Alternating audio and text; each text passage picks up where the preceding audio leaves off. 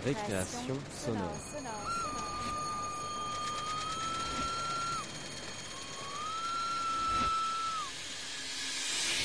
Sur Radio Campus Paris. Paris.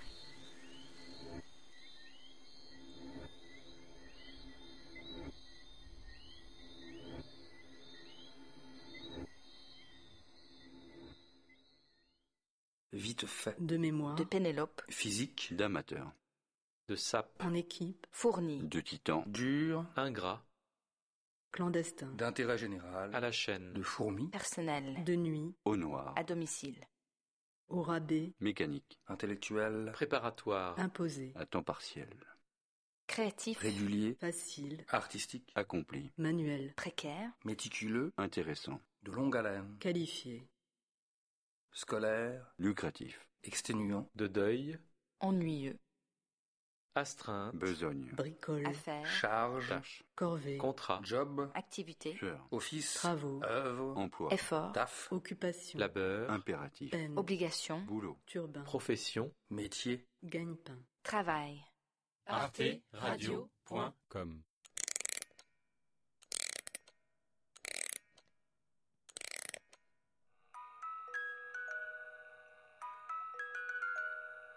Récréation sonore. Bonsoir et bienvenue dans Récréation sonore. Ce soir, c'est moi, Marcella, qui vous accompagne pendant une heure des créations sonores. On vient d'écouter la pièce Trouver les mots des trop, réalisée par Rodolphe Lexi et produite par Arte Radio. Ce soir, dans notre récréation, on vous parle des jobs, des salaires, d'emploi, des boulots, des travail, des bosser, des taffés. On vous parle également des contrats, CV, entretiens, métiers, carrière. Ils sont enseignants, techniciens, RH ou illustrateurs. Ça y est, ce soir, ils vont nous raconter leur métier.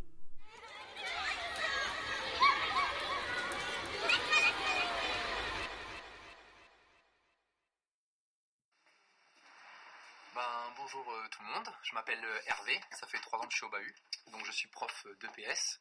Et puis euh, donc voilà, bienvenue à tous ceux qui arrivent dans le collège. Vous verrez, les élèves sont un petit peu difficiles, mais, mais ils sont vraiment adorables, donc, voilà. Bonjour à tous, je m'appelle Olivier, je suis professeur de sciences physiques et je suis au collège depuis 4 ans. Je m'appelle Patrick et je suis prof euh, de table de multiplication et accessoirement euh, prof de maths. Euh, je suis là depuis euh, un certain nombre d'années au collège. Je suis Sabine Casté, euh, professeure d'histoire-géographie. Euh, J'ai passé euh, le concours du CAPES en 2009 et donc du coup euh, j'enseigne depuis euh, maintenant 5-6 ans, c'est ma sixième année là. J'ai des classes de seconde, première, terminale et euh, le public euh, d'élèves c'est un public euh, avec des élèves qui travaillent pas beaucoup et mais voilà qui sont attachants. Certains sont pénibles hein, comme partout mais mais voilà, qui sont plutôt attachants. Moi, après mon bac, j'ai fait des études d'histoire, alors pas par hasard, mais voilà, parce que j'aimais bien ça, mais j'avais pas non plus une passion incroyable pour l'histoire. Et puis bah, j'ai enchaîné les années sans faire grand chose, quoi. Donc du coup, bah, première année, deuxième année, euh, je me suis dit, bah, on va continuer, quoi. J'y arrive sans fournir un travail exceptionnel, donc. euh, donc du coup, bah, j'ai continué, je suis arrivée en licence. Après ma licence, je suis partie à l'étranger. Et puis euh, après, j'ai commencé un master. Et là, la recherche, je me suis rendu compte que c'était pas du tout mon truc, être dans des bibliothèques toute la journée. Voilà, donc euh, du coup, bah, j'avais euh, une licence d'histoire. Je me suis dit, qu'est-ce que je fais avec ma licence d'histoire? Moi, j'ai toujours eu un bon contact avec les adolescents. J'ai- j'ai- j'ai- J'aime beaucoup cette tranche d'âge. Euh, enseigner, voilà, enfin le dialogue, tout ça, c'est quelque chose qui me plaisait. J'avais déjà donné des petits cours particuliers à droite à gauche, tout ça. Et donc je me suis dit, bah l'enseignement, ça peut être bien, quoi. Voilà, mais c'est comme ça. Mais je veux dire, jamais ado ou autre, je me suis dit, je vais être prof.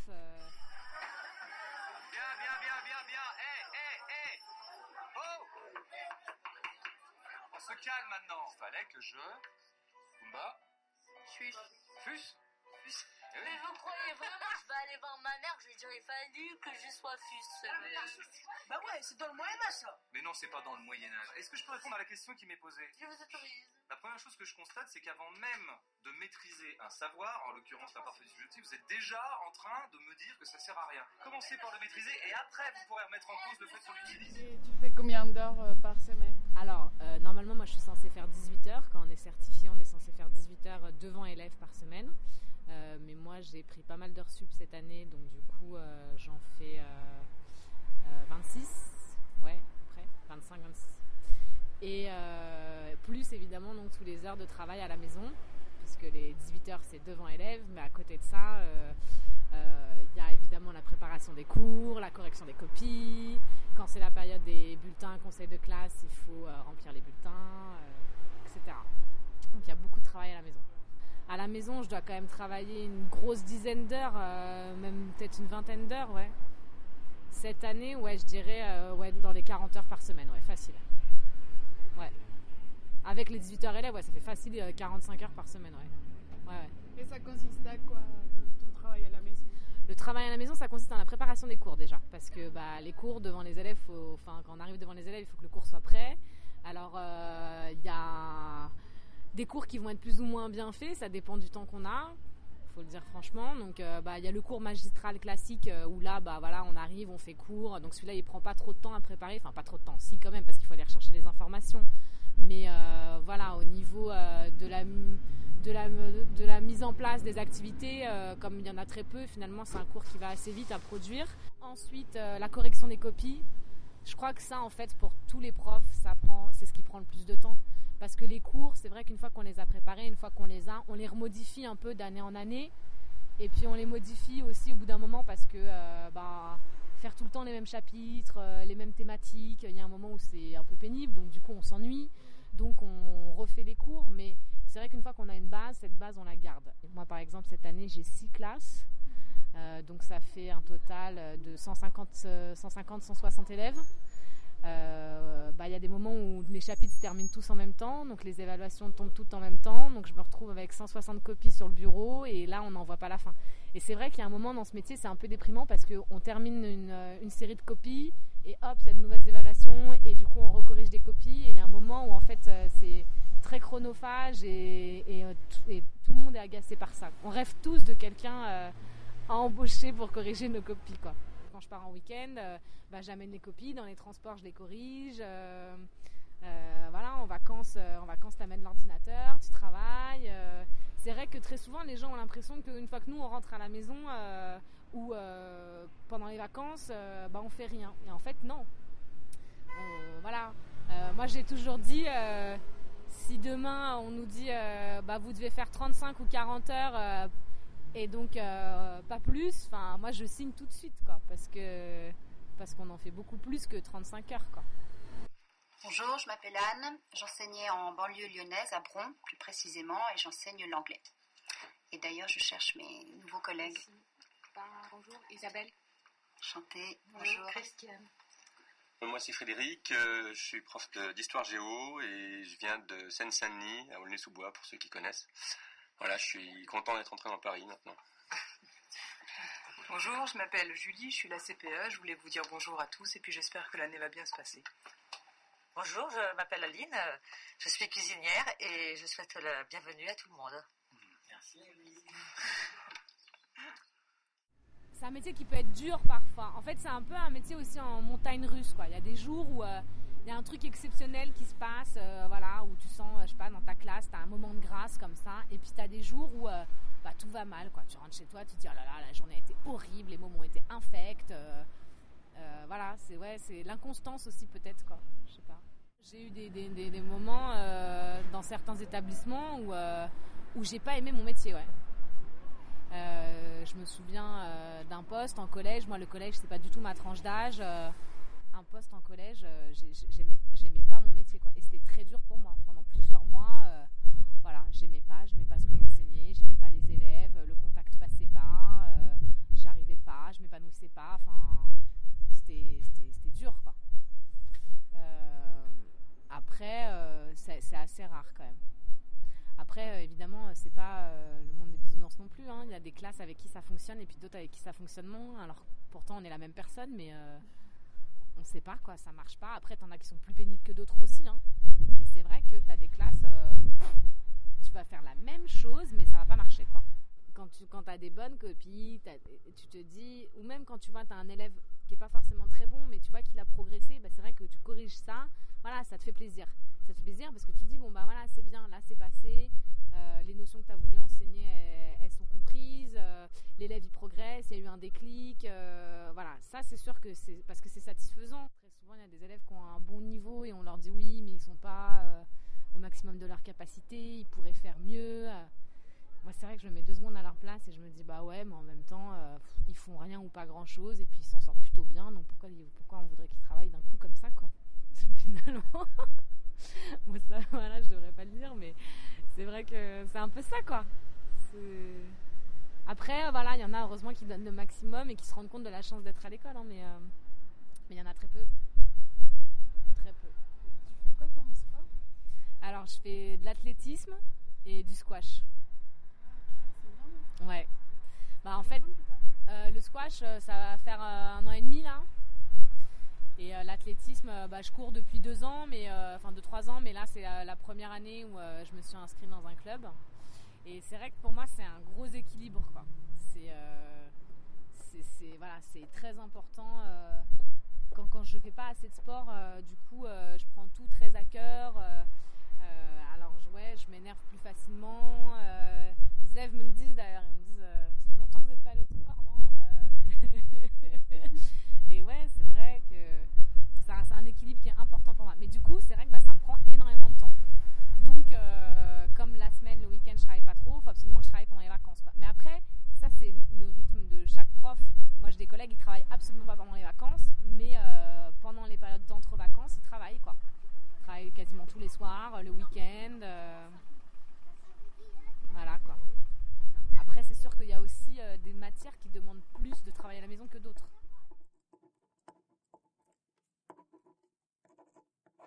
Est-ce que tu t'y mets facilement au travail à la maison? Bah, j'ai pas trop le choix en fait.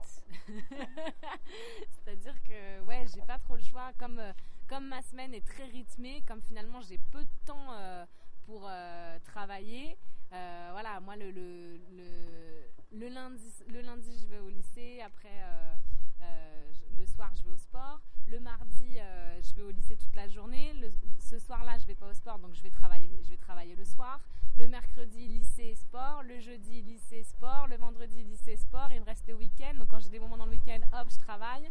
Donc en fait dès que j'ai du, dès que j'ai du temps, voilà je travaille. J'ai pas la télé chez moi. Donc du coup forcément ça me dégage aussi du temps. Euh, et puis ouais, je me dis que j'ai pas le choix. En fait, le sport comme c'est important pour moi, je me dis que si je, je- si je si je rechigne à me mettre au travail et que je perds du temps, euh, je vais pas avoir le temps d'aller au sport. Donc du coup, je me dis il faut absolument que mon temps de travail il soit hyper efficace. Donc quand je m'y mets, je m'y mets.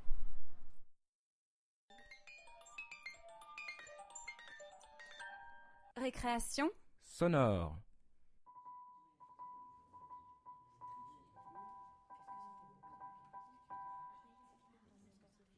Un beau matin, un jeune homme ayant plutôt l'air d'un adolescent entra chez un libraire et demanda qu'on voulût bien le présenter au patron. Je veux être libraire, dit le jeune homme. C'est une envie que j'ai, et je ne vois pas ce qui pourrait m'empêcher de la suivre jusqu'au bout. Je me suis toujours imaginé le commerce des livres comme quelque chose de merveilleux, un bonheur, et il n'y a aucune raison pour que j'en sois privé plus longtemps. Regardez, monsieur, comme je suis là devant vous. Je me sens une extraordinaire aptitude à vendre des livres dans votre magasin. En vendre autant que vous pourriez souhaiter. Je suis un vendeur né, affable, vif, poli, rapide, parlant peu, décidant vite, comptant bien, attentif, honnête, mais pas non plus aussi bêtement honnête que j'en ai peut-être l'air.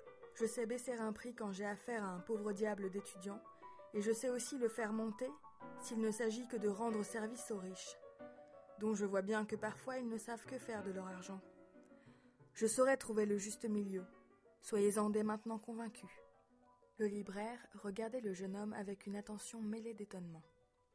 Il semblait ne pas bien savoir si l'impression qu'il retirait de ce garçon, qui était là à parler si joliment devant lui, était bonne ou non. Il n'en jugeait pas bien, Cela le troublait, et cet embarras fit qu'il demanda d'une voix douce. Pourrais-je, mon jeune ami, obtenir sur vous en lieu approprié quelques renseignements? Le jeune homme répondit. En lieu approprié? Je ne sais pas ce que vous appelez un lieu approprié. Il me semblerait juste, à votre place, de ne pas me renseigner du tout. Auprès de qui et pourquoi faire? On vous dirait toutes sortes de choses sur moi, mais en seriez-vous plus rassuré sur mon compte? Que sauriez-vous de moi si on vous disait, par exemple, que je suis d'une bonne famille, que mon père est un homme honorable, mes frères des garçons sérieux et pleins d'avenir, et moi-même quelqu'un de très capable, d'un peu dissipé sans doute, mais prometteur néanmoins, de sorte qu'on pourrait, dans une certaine mesure, me faire confiance, etc., etc. Vous ne sauriez rien de moi, et vous n'auriez aucune raison après cela d'être plus tranquille si vous deviez m'engager comme vendeur dans votre magasin. Non, monsieur, les renseignements en règle générale ne valent rien du tout. Et si je peux me permettre de donner des conseils à une personne de votre âge, je vous les déconseille formellement. Si vous songez à m'employer, faites preuve, s'il vous plaît, d'un peu plus de courage que la plupart des patrons auxquels j'ai eu affaire jusqu'ici, et engagez-moi tout simplement sur l'impression que je vous fais, sans compter que les renseignements que vous pourriez recueillir sur moi seraient tous mauvais, pour dire franchement la vérité. Ah Et pourquoi donc? De tous les endroits où j'ai été, poursuivit le jeune homme, je suis parti très vite, parce que je n'ai pas eu envie de croupir à mon âge dans une étroite et stupide vie de bureau, même si les bureaux en question étaient de l'avis de tout le monde ce qu'il y a de plus relevé dans le genre, des bureaux de banque par exemple. Cela dit, on ne m'a encore jamais chassé de nulle part. C'est toujours moi qui suis parti, par pur plaisir de partir, en quittant des emplois et des postes où l'on pouvait faire carrière et le diable sait quoi. Mais qui m'aurait tué si j'étais resté. Chez vous, monsieur le libraire, je pourrais certainement tenir des années. En tout cas, beaucoup de choses devraient vous convaincre de faire un essai avec moi. Le libraire dit. Votre sincérité me plaît. Je vous laisserai travailler dans ma maison à titre d'essai pendant huit jours. Si vous êtes capable et que vous ayez vous-même envie de rester chez moi, nous pourrons en reparler ensemble. Donnez du travail à ce jeune homme. Et voilà Simon devenu garçon libraire, car il s'appelait Simon. Bang bang, he shot me down bang bang. I hit the ground, bang bang, that awful sound. My baby shot bang bang, he shot me down to bang bang. I hit the ground, bang bang, that awful sound. My baby shot me down. Après que huit jours eurent passé, Simon attendit le soir pour se présenter dans le bureau de son patron et lui tint le discours suivant. Vous m'avez déçu. Ne faites pas un visage étonné. Je quitte votre magasin aujourd'hui. Et je vous prie de me payer mon salaire. Laissez-moi parler jusqu'au bout, s'il vous plaît. Je ne sais que trop bien ce que je veux vous dire. Ces huit jours m'ont fait prendre en horreur le commerce des livres, s'il doit consister du matin jusqu'au soir, alors que dehors il y a le plus doux des soleils d'hiver, à rester debout devant un pupitre, à courber les chines, parce que le pupitre est beaucoup trop petit pour ma taille, à écrire comme le ferait le dernier des de papier, et à remplir un emploi qui ne convient pas à mon esprit, je suis capable de bien d'autres tâches, monsieur le libraire, que celles qu'on croit pouvoir ici m'abandonner. Je pensais que je pourrais chez vous vendre des livres, servir des gens cultivés, faire ma petite révérence et dire au revoir aux clients lorsqu'ils s'apprêtent à quitter le magasin. Je pensais également que j'aurais l'occasion de jeter un œil sur le mystérieux fonctionnement du commerce des livres et d'apercevoir quelque chose du visage de ce monde à travers celui de votre magasin. Rien de tout cela. Croyez-vous donc que ma jeunesse aille si mal que j'en sois réduit à étouffer dans une boutique de livres qui ne sert à rien? Vous vous trompez également si vous croyez par exemple que le dos d'un jeune homme est fait pour être courbé. Pourquoi ne m'avez-vous pas fait donner un pupitre convenable, à ma mesure, pour que j'y sois à l'aise, assis ou debout? N'existe-t-il pas aujourd'hui de merveilleux pupitres sur le modèle américain? Quand on prétend avoir un employé, je pense qu'on doit pouvoir aussi l'accueillir. C'est ce que vous n'avez pas pu faire, semble-t-il. Dieu sait ce qu'on exige d'un jeune homme débutant. L'ardeur au travail, l'honnêteté, la ponctualité, le tact, la sobriété, la modestie, la mesure et la persévérance, et quoi encore? Mais a-t-on jamais songé à exiger d'un patron une vertu quelconque? Vous vous dites sans doute qu'il n'est pas très convenable de s'emporter en parlant comme je fais. Très bien, je me tais. Payez-moi ce qui me revient et vous ne me reverrez plus jamais. Le vieux libraire était bien étonné d'entendre ce jeune homme silencieux et timide, qui durant huit jours avait travaillé si consciencieusement, parler à présent de cette manière. Si j'avais pu prévoir cela de vous, monsieur Simon, j'aurais réfléchi avant de vous donner du travail dans mon magasin. Soit, je ne vous retiens pas si vous voulez me quitter. Voici votre argent. Mais à franchement parler, je n'ai pas eu de plaisir.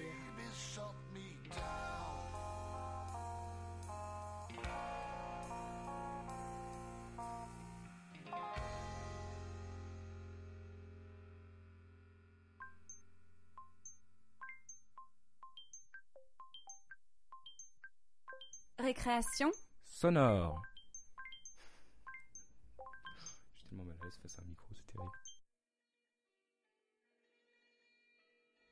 Fait, en Chine, ils ont créé des. Je sais pas exactement en français, on dirait des zones économiques de développement. C'est souvent les zones portuaires. Pékin, Shanghai n'en sont pas, mais euh, c'est déjà des mégalopoles où tu as, je sais pas moi, 15-20 millions d'habitants, juste dans le centre, quoi.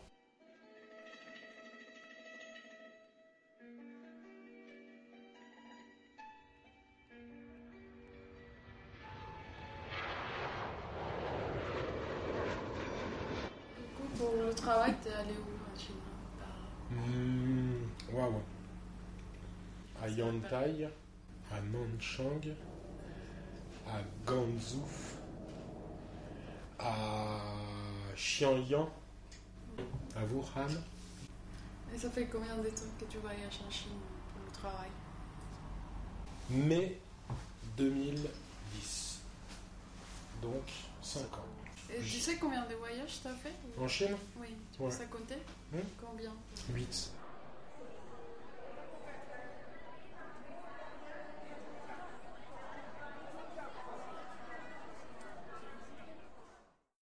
Technicien itinérant en service après-vente de machines et pour l'international. Sur des machines de mesure de dimension. Et t'as quel âge? J'ai 38 ans. Alors, non, comment ça se passe un voyage en Chine? Tu pars? On t'est dans des consignes ici? C'est un objectif à accomplir, idéalement. Et euh, il se peut que tu ne l'accomplisses pas, c'est déjà arrivé.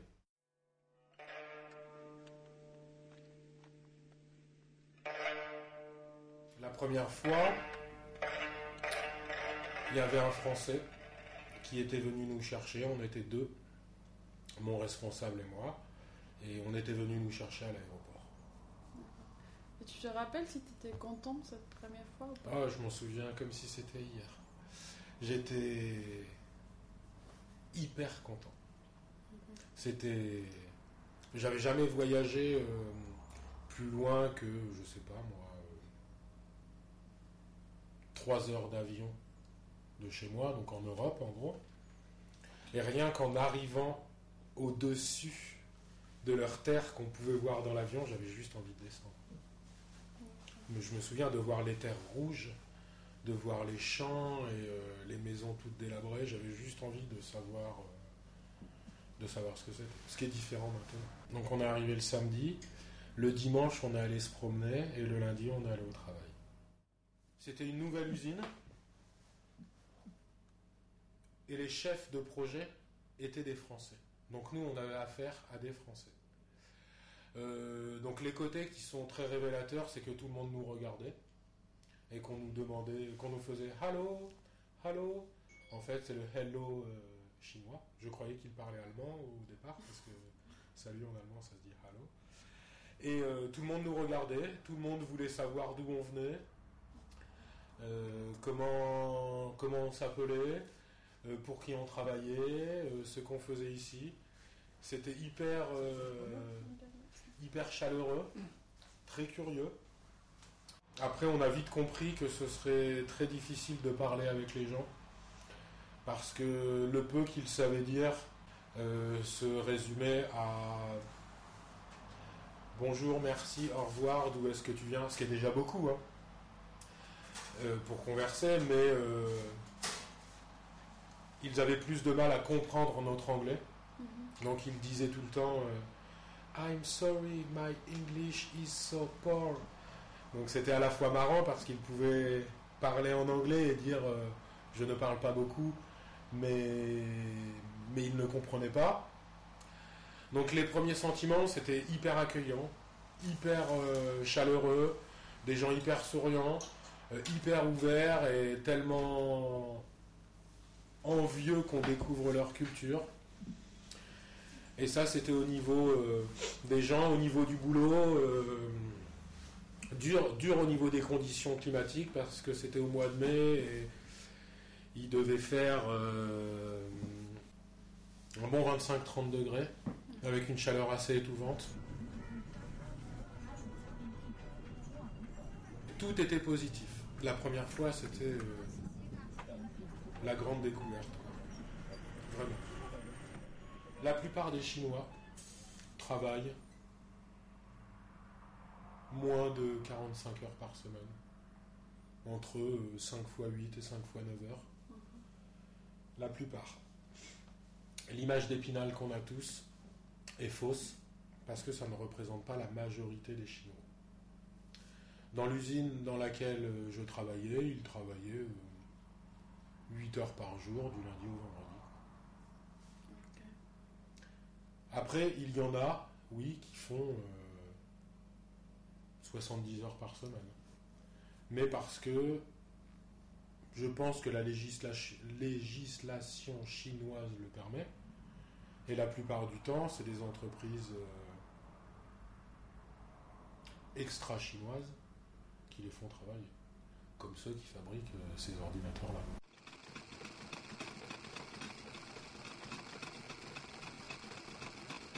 Tu pourrais décrire euh, le travailleur chinois?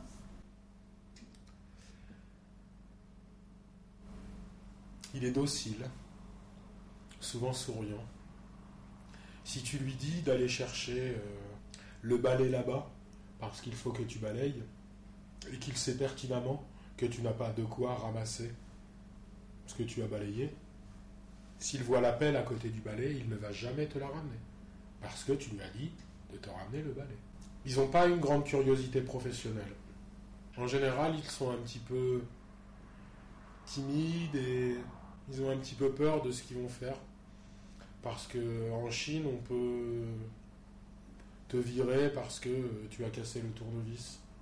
Enfin, j'exagère un petit peu, mais euh, la première fois où on était là-bas, on a installé la machine et elle était, euh, le travail était pratiquement terminé, le travail d'installation. On devait faire de la formation, mais le travail d'installation était terminé. Un matin, on est arrivé, et il y a une partie de la machine qui était tordue, mais sévèrement bien tordue. Et donc, on est allé voir la personne en charge du projet, on lui a dit, euh, bon, bah, il y a un problème, euh, pendant la nuit, la machine, elle a été tordue. Il nous a dit, euh, comment ça, euh, je viens avec vous, on va voir. Et on est allé voir, et son premier réflexe, ça a été de dire, ne bougez pas, je vais voir à la caméra. Donc tout de suite, on lui a dit, non, euh, laisse tomber, on va le détordre, il n'y a pas de problème. quoi. Donc en fait, la personne aurait été sévèrement punie. Euh, Maintenant, tu pourrais décrire euh, le travailleur français? Ah, ils ont quelques points communs en tout cas. En général, ils n'ont pas de grande curiosité professionnelle. Par contre, ils ne sont pas très dociles, les travailleurs français. Euh, Peut-être que si tu lui demandes de te ramener le balai qui a la pelle à côté, je pense qu'il te ramènera que le balai tout pareil. Ils sont moins courageux, les travailleurs français. Dans quel sens? Ben, je vois dans l'entreprise dans laquelle je travaille, euh, tu as l'impression qu'une grande partie gardent leur force pour faire autre chose le soir. Les Chinois, tu as l'impression qu'ils se, qu'ils se donnent. Euh, c'est pas rare de voir quelqu'un courir euh, pendant son travail. Après, c'est tronqué. Ce courage-là, il vient pas forcément de l'amour de leur travail. Il vient peut-être de la peur de le perdre. Il vient peut-être euh, de la peur de mal faire.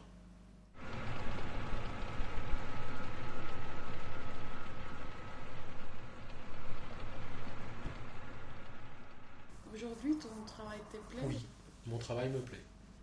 Pourquoi? Hum, moi, ce que je recherchais, ce que je recherche encore, c'était faire ce que je sais faire, technicien, mais en voyage.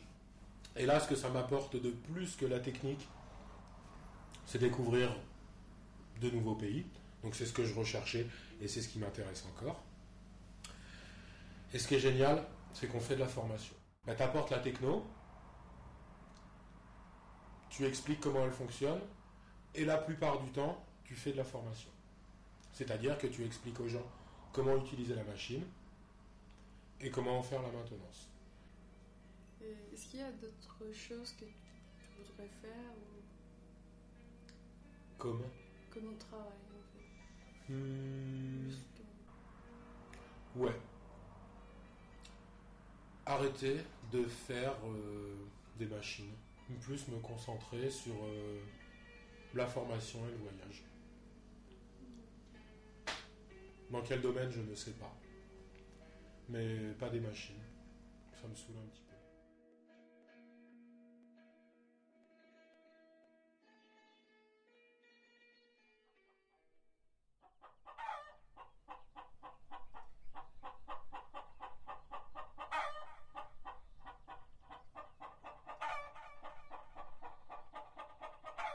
Récréation sonore.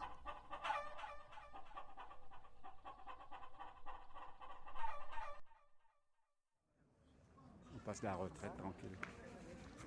Vous avez le temps, vous hein La fille au micro. C'est comme, ça, la vie. Vous êtes une petite jeune fille encore, vous avez le temps. Ouais. Vous travaillez, non? Oui, je travaille. Ah oui, bah oui. Le boulot, c'est tout aujourd'hui. Quand on a le travail, c'est- on a l'esprit tranquille quand même. C'est vrai. Avec les temps qui courent aujourd'hui. Il y a des gens, euh, ils, trouvent, ils voudraient travailler, ils ne trouvent pas de boulot. Alors, euh, C'est comme ça la vie. Je connais deux, trois jeunes, là, enfin, je sais pas quel âge vous avez. Ah, un bébé encore. Jeune, énergique, jolie, futé, courant vite et pouvant vous servir un café. Il y en a qui travaillent au SMIG. Au SMIG. Il y en a plein les rues des SMIG. hein. Tout le monde ne gagne pas 2000 euros. hein. Il y en a beaucoup qui gagnent le SMIG. Et on a plein les rues, des jeunes. jeunes, des pauvres Ils jeunes. travaillent et le soir ils couchent dehors parce qu'ils n'ont pas de sous pour payer le loyer. 700 euros le loyer, qu'est-ce qu'il lui reste? Voilà, après c'est pas malheureux ça. Les petits français, là ils sont malheureux comme tout, le vendent rien. Voilà, c'est comme ça la vie. C'est comme ça, la, comme ça la vie. Et les vieux dans tout ça? Je vais avoir 85 là. Les gosses qui placent les vieux dans les maisons. C'est ça, c'est normal, c'est ça, hein, grossièrement. Bah, Alors, il faudrait être quoi ou qui pour être heureux ici? Ni jeune, ni vieux. Bah alors, pigeon Chien Koala? Voilà, c'est comme ça la vie. Arte Radio. Koala, c'est pas mal.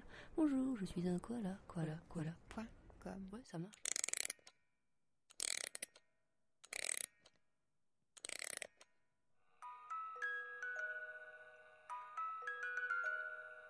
Récréation sonore.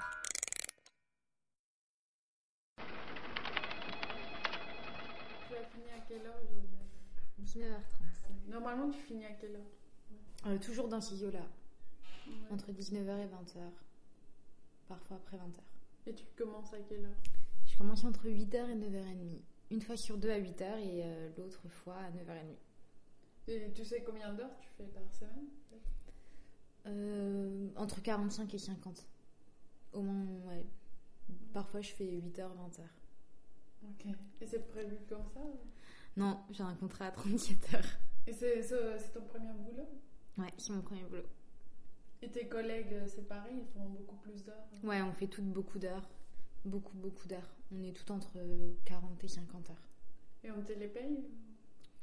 Euh, non, parce que je suis cadre. Donc on me paye pas. J'ai des RTT en compensation, mais euh, pas d'heures sup.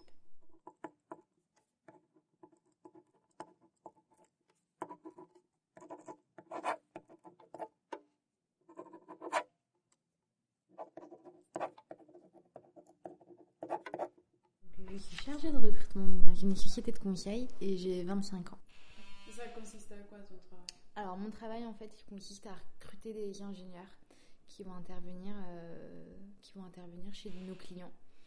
Euh, voilà. Et, une journée, comment ça se passe une journée avec Une journée type, euh, euh, alors le matin quand j'arrive, en fait il y a des profils qu'on a beaucoup de mal à trouver. C'est pas des gens qui répondent à des annonces, c'est des gens qu'on chasse beaucoup. Euh, ou qui mettent leur CV, leur ré- qui remettent à jour leur profil euh, via Deo, LinkedIn. Donc en fait, moi, quand j'arrive le matin, euh, bah, je prends contact, euh, enfin je prends connaissance des, de tous les nouveaux CV qui ont pu être mis en ligne et je contacte les personnes qui m'intéressent. Donc voilà, et l'après-midi, généralement, j'ai beaucoup d'entretiens jusque tard le soir. Également entre midi et deux. Et tôt le matin, parce que c'est les moments où les gens en fait sont disponibles, parce que généralement ils sont déjà en poste. Donc en fait, euh, moi, je les vois euh, le matin entre midi et deux ou, ou le soir. Et ils sont, ils sont accessibles ou pas? Non, euh, la, la plupart, c'est difficile de les avoir au téléphone en fait parce qu'ils se font très vite harceler. Donc euh, ils sont beaucoup beaucoup contactés. Donc on a beaucoup de difficultés à les joindre. Ensuite on a beaucoup de difficultés à les faire venir en entretien. Euh, donc euh, c'est pas forcément, enfin ils sont pas forcément très accessibles.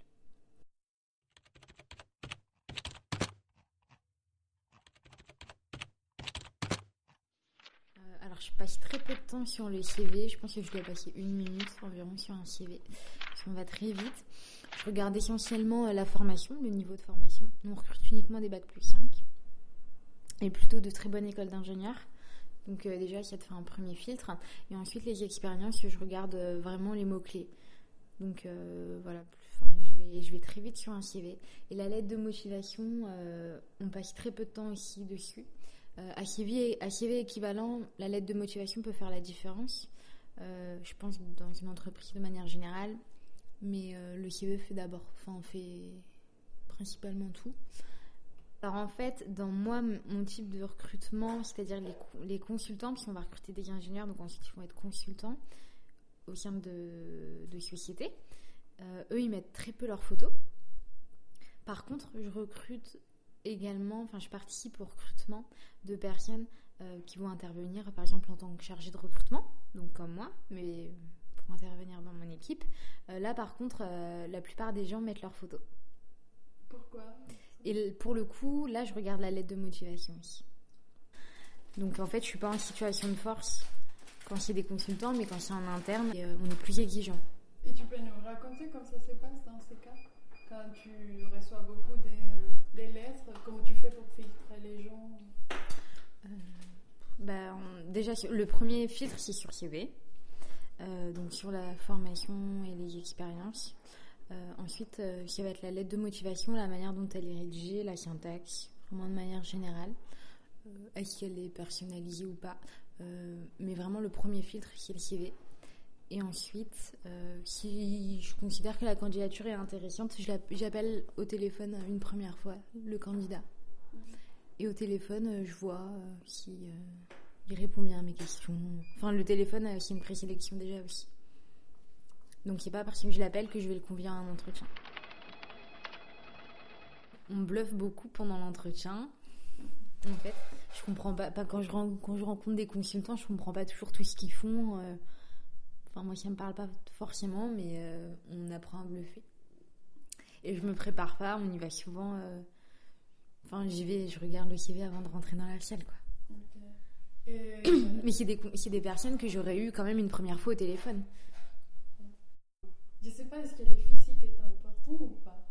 Euh, après, ça, je pense que c'est important, mais ça dépend du poste. En fait, pour des postes où on est beaucoup exposé, où on va être en contact avec beaucoup de personnes et que l'entreprise a choisi de dégager une certaine image, hein, sans forcément ce soit vraiment euh, tout le temps les mêmes types de personnes. Au-delà de ça, euh, c'est pas tant le physique en fait. en fait, c'est pas, oui, pas le physique qui est important, mais c'est plutôt la présentation. Est-ce que la, la, la personne euh, va être habillée, euh, enfin va porter une tenue euh, professionnelle, est-ce qu'elle va être propre sur elle euh, Est-ce que voilà, si, euh, je vois que c'est une personne qui prend soin d'elle ou au contraire euh, c'est quelqu'un qui est un peu plus négligé euh?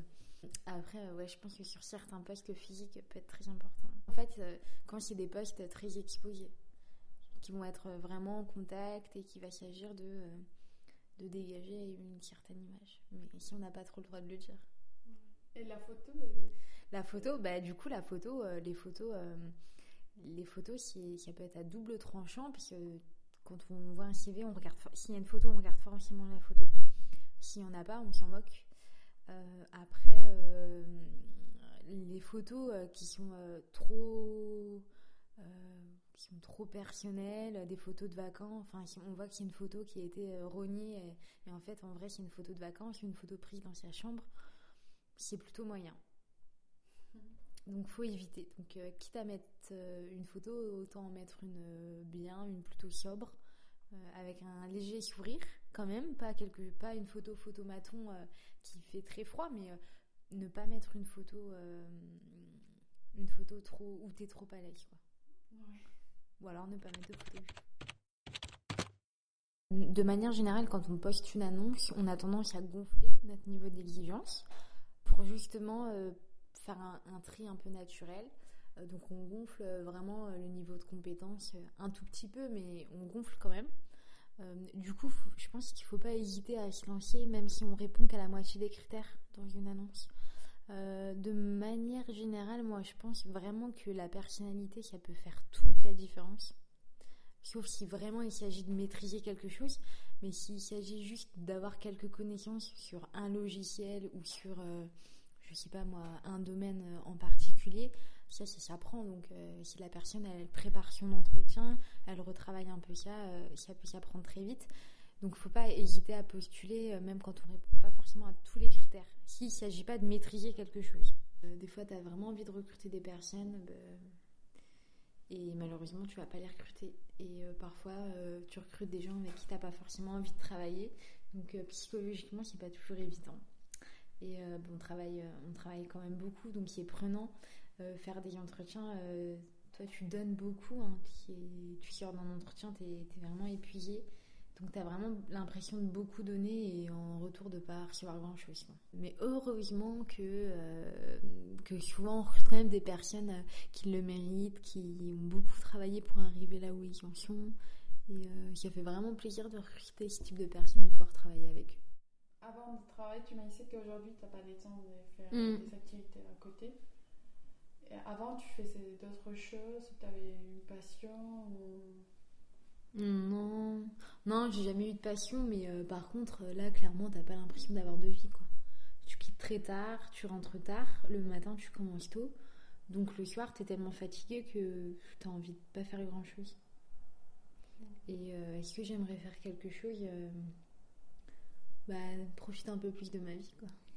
Et tu ferais quoi dans ces cas Si tu aurais plus on- je sais pas, je sortirai plus, je verrai plus mes amis plus tard le soir et je regarderai pas ma montre en me disant euh, faut que j'aille dormir parce que sinon demain matin ça va être trop dur pour me lever. hein.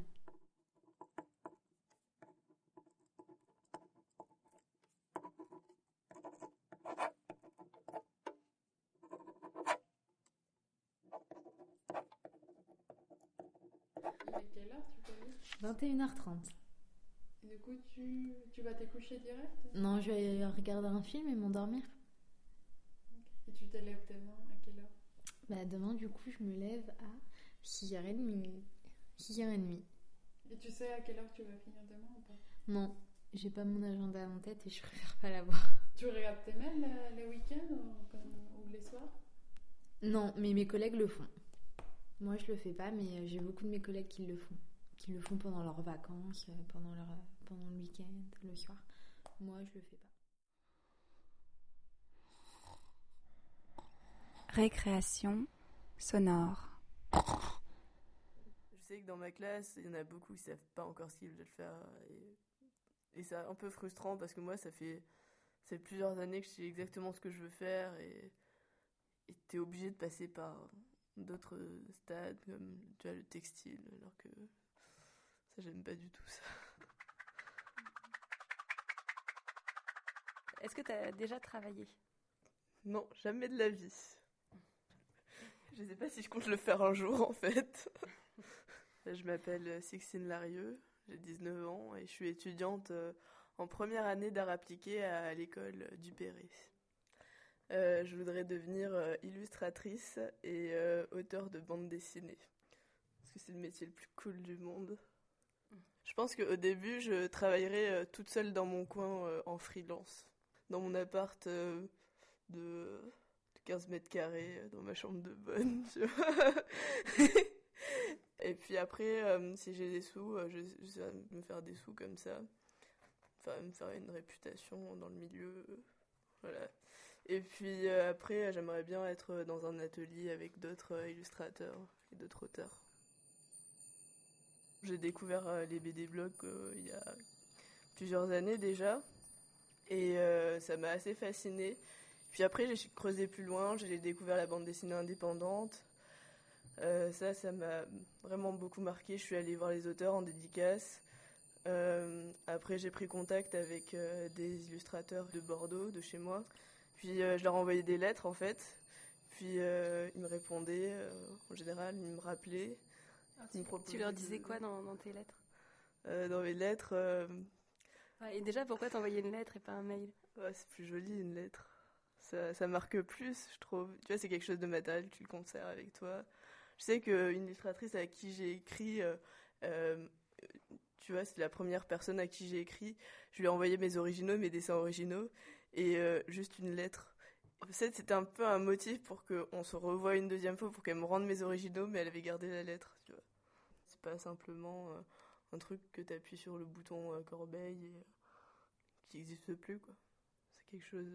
vois, je tiens quand même euh, au support papier. Elle m'a invité chez elle à prendre le café. hein, C'était un samedi après-midi. C'était début janvier, je crois. C'était après les fêtes de fin d'année. Et là, j'ai passé vraiment toute l'après-midi chez elle. Je suis arrivée à 14h, je suis partie vers 19h. J'avais jamais été vraiment en contact euh, avec des artistes avant. Et j'ai trouvé ça assez fascinant.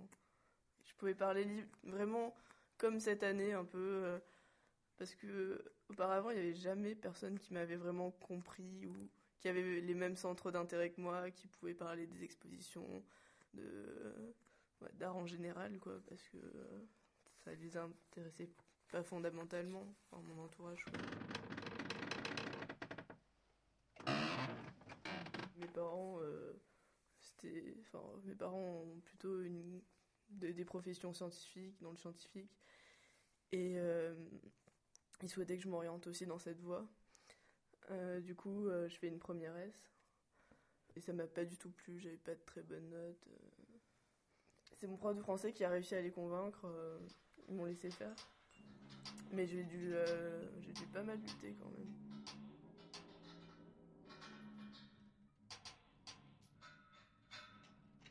Comment ça s'est passé quand euh, t'as annoncé à tes parents que tu voulais euh, faire de la bande dessinée? Ah, euh, je leur ai jamais vraiment dit comme ça. Euh, D'abord, euh, je leur ai dit que c'était plutôt les professions dans, vers l'image qui m'intéressaient. J'étais assez vague. Puis, je leur disais pas que je rencontrais plein de gens à côté. Ah oui, je les rencontre- lettres que tu fais. Ouais, j'en ai jamais parlé à mes parents avant. Ah oui, t'en as jamais parlé Non, j'en ai pas parlé. Non, je leur disais pas. Moi, je faisais toute seule dans mon coin. euh, Et puis après, je les ai envoyés. quoi. Un jour, je m'étais vraiment disputée avec eux euh, par rapport à ce que je voulais faire l'année prochaine. euh, passer en terminale littéraire et assez contre.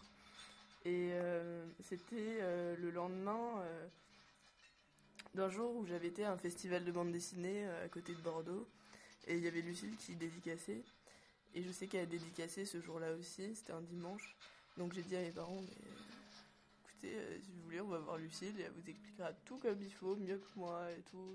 Elle vous expliquera son parcours. Puis euh, mon père, il, il a pris le contre-pied de mon contre-pied, si tu veux. Tu vois, je pensais qu'il dirait non et tout. Et puis finalement, il fait Ah ouais, ok, on va aller la voir cette personne. Du coup, je me suis, je me suis ramenée au festival. et là, je me fais Salut Lucille. elle me regarde, elle lève les yeux, et là, elle voit mes parents. et euh, tu vois, elle était un peu surprise, un peu intimidée. et, euh, mais finalement, elle était vraiment, vraiment adorable. Et alors, euh, Et comment ça s'est passé avec tes parents? En fait, ils n'ont jamais approuvé ce que je voulais faire. quoi. Mais là, quand ils ont rencontré cette personne, Euh, même, même. Parce que pour eux, ils s'étaient dit euh, un métier dans l'image, un métier où tu bosses en indépendant, tu gagnes pas ta vie, quoi.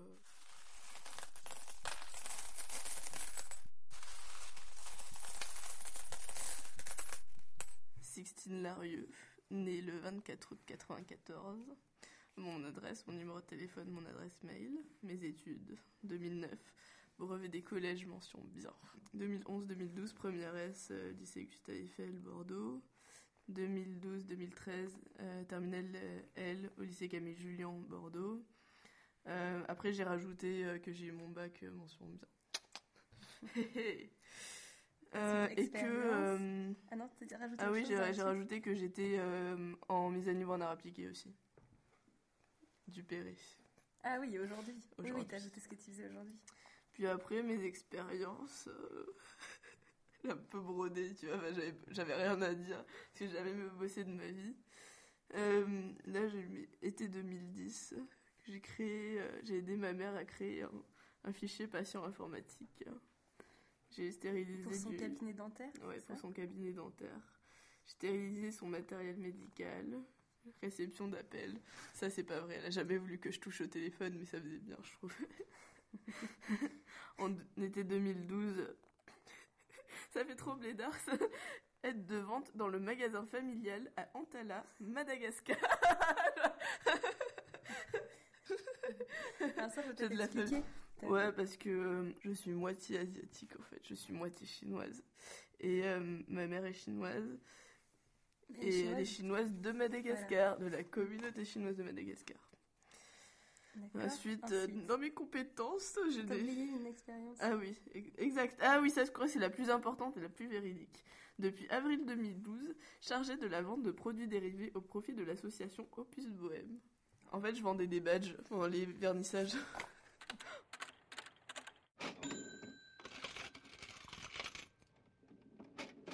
À l'attention de monsieur le directeur de Bob Corner. Bob Corner. Objet candidature spontanée. Monsieur le directeur, sachant que les boutiques telles que la vôtre requièrent davantage de personnel durant la période des fêtes de fin d'année, je me permets de vous proposer ma candidature pour un travail temporaire durant cette période.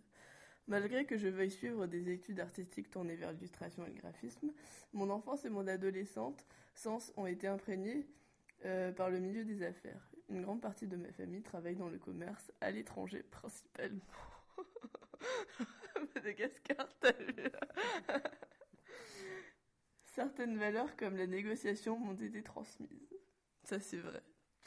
De plus, lorsque j'étais chargée de la vente de produits dérivés en faveur de mon association d'artistes, j'ai obtenu de très bons résultats. Étant élève au lycée Camille Julien, la boutique Bob Corner ne met qu'à 5 minutes en vélo. En outre, la flexibilité de mon emploi du temps me permet d'être libre les mercredis et vendredis après-midi à partir de 13h ainsi que les week-ends tout entiers. Je vous ai gré de bien vouloir me recevoir pour un entretien. Je reste à votre disposition pour tout renseignement complémentaire et vous prie d'agréer, monsieur le directeur, des assurances de ma haute considération. Et alors, t'as eu une réponse? Non.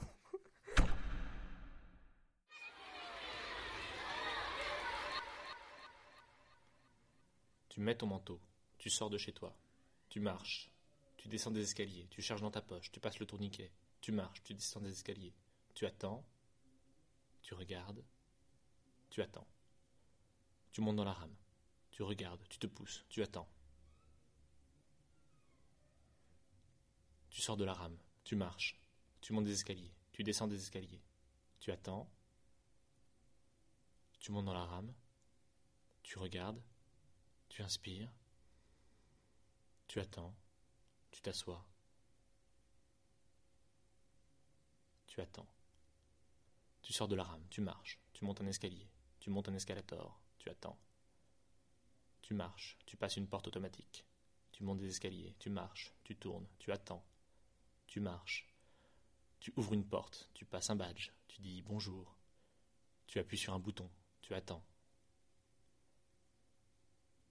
Tu montes dans l'ascenseur, tu dis bonjour, tu attends. Tu sors de l'ascenseur, tu dis bonjour, tu dis bonjour monsieur, tu marches, tu ouvres une porte, tu dis bonjour, tu t'assois, tu enlèves ton manteau, tu attends. Tu attends.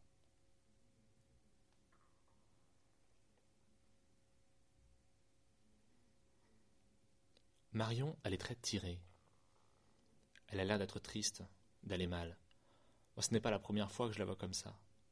Dans la rue, pendant que nous transportons des objets, elle me dit que ça ne s'arrêtera pas. Elle va mener de front le travail et l'université, mais après elle travaillera pour plusieurs employeurs. Entre deux souffles, elle lâche la phrase. Parti comme ça, je serais bien payé, mais je travaillerai 80 heures par semaine. Pas besoin de contexte, détails. toutes les histoires sont les mêmes. On voudrait, on préférerait ne pas, ça aurait été mieux si... Mais finalement, ça se termine toujours pareil. Avec le pétillement d'un comprimé de guronzan dans un verre d'eau, ou un cachet de Valium sur la table de chevet, avec des cadavres de plats surgelés dans la poubelle, et une pile de livres, de magazines et de journaux qui attendent d'être lus. Mais là, non. Pas quand on rentre à 22 heures, à 23 heures, qu'on n'en peut plus, qu'on n'a pas le choix, que c'est comme ça et que déjà, on a de la chance. On est des hommes, on est des femmes, on est épuisés, crevés. Cela dit, on ne voudrait pas que ça s'arrête. On veut en profiter. Une offre culturelle incroyable. Pas vraiment le temps d'en profiter, mais c'est là, c'est possible. On est des hommes, on est des femmes. Quand on sort, on a aussi envie de penser à autre chose, même si ce n'est pas évident. Se changer les idées, quoi. Alors on sort, on discute, on rigole, il y a des cigarettes et de la musique, parfois du café, parfois du vin. On se saoule de contact humain, on est bien, on a envie d'être là. Ça vaut le coup. Coup de barre. On est crevé. On est des hommes, on est des femmes. Et demain, on se lève tôt.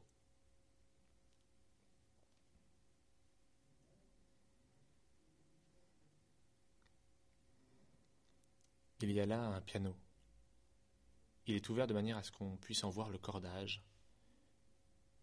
Il est ancien et patiné, mais il est la marque même de l'élégance dans ce bureau où il ne doit pas résonner souvent. Ces gens-là apprécient les belles choses, bien qu'ils préfèrent leur consacrer de l'argent plutôt que du temps. Ils sont pressés tout comme ils sont importants. Ils ont viré mon père. Oh, ils le savent, hein, mais sans doute n'avaient-ils pas le choix. Le choix des objectifs assignés. Assignés par qui? C'est la question. Qui décide que là, oui, c'est assez d'argent? Pas ces hommes face à leur piano. Pas même leurs supérieurs ou les supérieurs de leurs supérieurs. Pas même le directeur et tous ses amis directeurs. Non. Non, en fait, personne ne décide, mais tout le monde y va. Tout le monde? Non. Mon père n'ira pas. Et moi non plus d'ailleurs.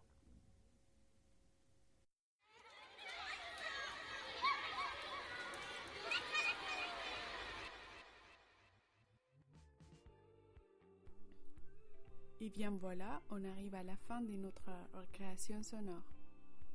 On a écouté la pièce C'est comme ça la vie, réalisée par Ilsa Deignac et produite par Arte Radio. On a aussi écouté un extrait du roman Les enfants tarnir de Robert Walser, interprété par Anaïs Sadowski, une voix nue écrite et réalisée par Nicolas Gloriot. Je remercie également Savine, Dalila et Arnaud, ainsi que Sonia Leiglen et Sixtine. On vous attend la semaine prochaine ici, dans Récréation Sonore.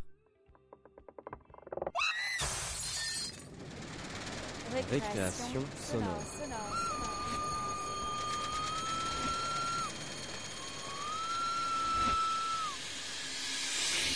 Sur Radio Campus Paris. Paris.